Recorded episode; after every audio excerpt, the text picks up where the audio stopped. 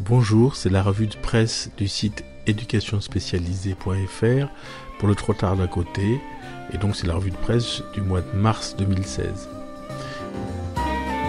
Je souhaite pointer deux articles au mois de mars.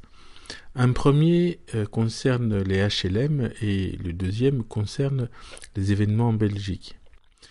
Pour le premier, euh, dans la revue de presse du 26 mars 2016, HLM, un système d'attribution illisible et inégalitaire. C'est une enquête officielle demandée par euh, le défenseur des droits, Jacques Toubon, sur euh, l'attribution de logements sociaux. Alors c'est une enquête qui va faire du bruit parce que, bon, d'une part, elle montre que le système est extrêmement complexe. Il y a quatre filières euh, aux logiques contradictoires, depuis le contingent communal ou intercommunal, environ 20% des places, les bailleurs sociaux en direct, le contingent préfectoral à 25% pour les prioritaires, 5% pour les fonctionnaires, et puis les réservations au nom du ce qu'on appelle le 1% patronal, ce qui s'appelle maintenant Action Logement.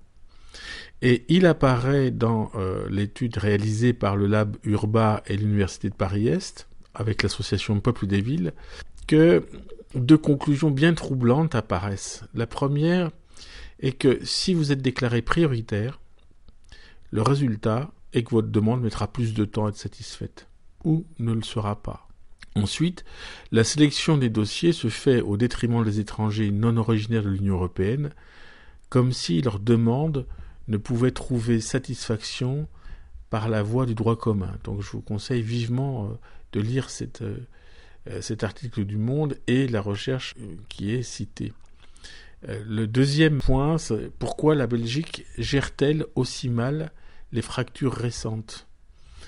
C'est encore un article du Monde et il fait écho à début février, dans la revue du 6 février, j'avais cité les propos de Bernard Lahire, très irrité par les propos du Premier ministre qui disait il y en a marre des explications culturelles et sociologiques à ce qui s'est passé. Ben si, il faut chercher des explications culturelles et sociologiques. Et celle-là est importante. Euh, je lis euh, un bout de l'article.